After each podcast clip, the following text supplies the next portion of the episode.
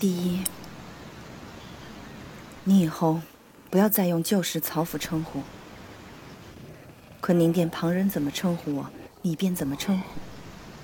你面前的是大宋皇后，不再是曹家姑娘。